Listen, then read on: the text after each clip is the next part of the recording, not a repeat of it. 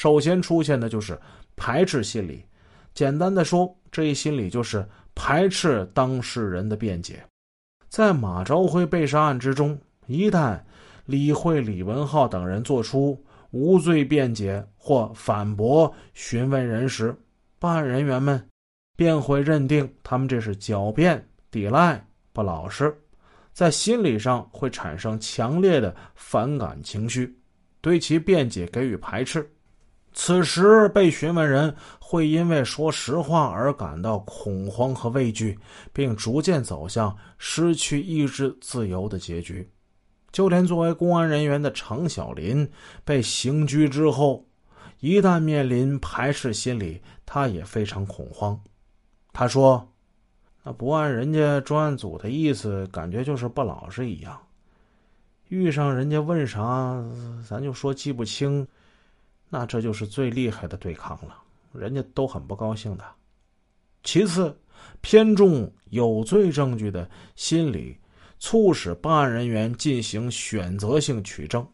这时，办案人员只注意收集能够证明李慧、李文浩等人的有罪证据，不会在意他们的无罪、罪轻或与有罪证据相矛盾的证据。被询问人在供述自己有罪的口供。或证人在提供指控犯罪嫌疑人有罪的证据时，办案人员就记录在案；反之，就简单记录，甚至忽略不计。在本案中最典型的就是李慧在案发现场有一只沾有血迹的鞋子，技术鉴定结论是血迹是在行走状态之下形成的。于是，公安机关将这只鞋当作有罪证据。作为定案依据，但是对于这双鞋中的另一只，为什么没有任何血迹的情况，警方并未做出证据进行搜集。再次，速成心理促使办案人员采取非法手段进行刑讯逼供。侦查和刑讯是一件劳心劳智的思维博弈和对抗。但刑讯逼供却耗时短，技术含量低，直指办案所需，获取口供快捷便利。许多时候，它就成了办案人员的一个杀手锏。刑讯逼供之所以源远流长，这与它存在的真实性有很大的关系。在司法实践之中。办案人员往往是掌握一定线索及证据之后，再通过刑讯逼供获取证据。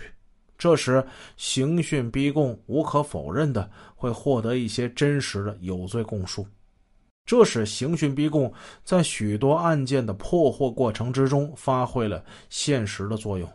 但是，李慧、李文浩第三次落网时，专案组除了合理怀疑，并无铁证在手。通过刑讯逼供，迫使其招供，变成了办案人员的唯一选择。